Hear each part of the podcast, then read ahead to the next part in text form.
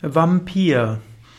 Vampir ist im Volksglauben ein ehemals menschliches Wesen, das als Mensch erscheint. Ein Vampir erhält sein Leben durch den Genuss des Blutes eines lebendigen Menschen. Ein Vampir saugt das Blut aus einem Menschen, den Lebenssaft aus einem Menschen, er verschließt die Wunde, nachher bleiben nur zwei kleine rote Punkte übrig und manchmal geschieht es dann auch, dass ein Opfer des Vampirs durch den Biss auch zum Vampir wird. Es gibt viele Legenden um Vampire. Man kann Vampire auch feinstofflich deuten und kann sagen, ein Vampir ist ein Mensch oder auch ein Astralwesen, das lebt vom Prana, von der Lebensenergie eines anderen Menschen. Man kann sagen, es gibt Menschen, die bewusst oder unbewusst Leben, Prana bekommen von anderen Menschen, die das Prana von anderen Menschen brauchen, um selbst Energie zu bekommen. Und es gibt auch sogenannte erdgebundene Geister. Im Yoga würden wir sie Pretas nennen, denen es nicht gelingt, aufzusteigen in höhere Welten und die, wenn Menschen sich auf sie zu sehr einlassen, deren Prana nehmen, um selbst eine gewisse Energie und Kraft zu bekommen. Wenn du das Gefühl hast, dass jemand anders ein Vampir sei, der dir die Energie stiehlt, kannst du Verschiedenes überlegen. Zunächst einmal angenommen, es ist ein physischer Mensch, also der einen Körper hat, hm, dann wäre ein Tipp, schicke ihm Licht, schicke ihm Energie, schicke ihm bewusst Licht und Energie. Wenn du ein spirituell Praktizierender bist, dann kannst du jederzeit genügend Energie und genügend Kraft aufladen indem du bewusst auflädst mit Energie und Kraft, kannst du anderen Licht und Energie auch schicken. Und du brauchst keine Angst zu haben, dass jemand dir zu viel Energie nehmen würde. Wenn du außerdem das mit einem Mantra verbindest, dann ist es nicht deine eigene Energie, die du schickst, sondern du gibst die Energie des Göttlichen.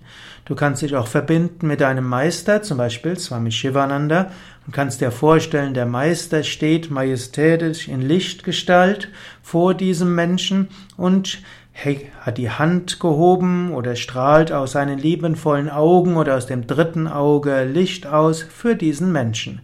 Und dann ist dieser Mensch niemand, der dir Energie wegnimmt, sondern ein Mensch, der gesegnet ist von dem Heiligen, dem Weisen, dem Meister oder der Meisterin.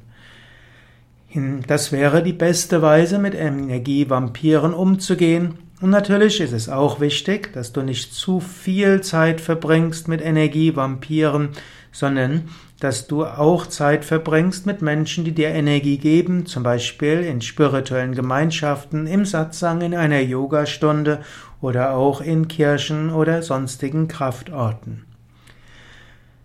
Vermeide hm, zu viel Kontakt mit erdgebundenen Geistern. Im Yoga gibt es die Theorie der Pretas. Es heißt, dass Menschen nach dem physischen Tod äh, weiter existieren und zwar in feinstofflicher Form. Der physische Körper ist nur die physische Hülle, die legt man ab im Moment des Todes.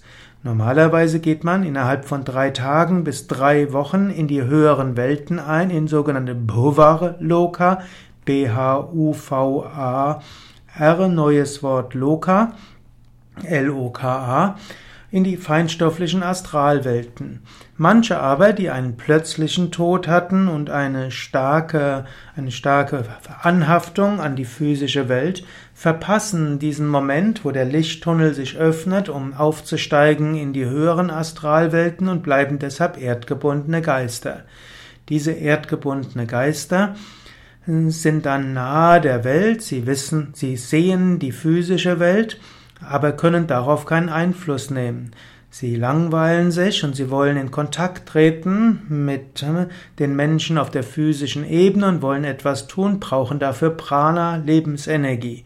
Da sie keine Möglichkeit haben, selbst Energie zu erzeugen, nehmen sie Energie von den Menschen, die auf der physischen Welt sind und werden so zu Energievampiren.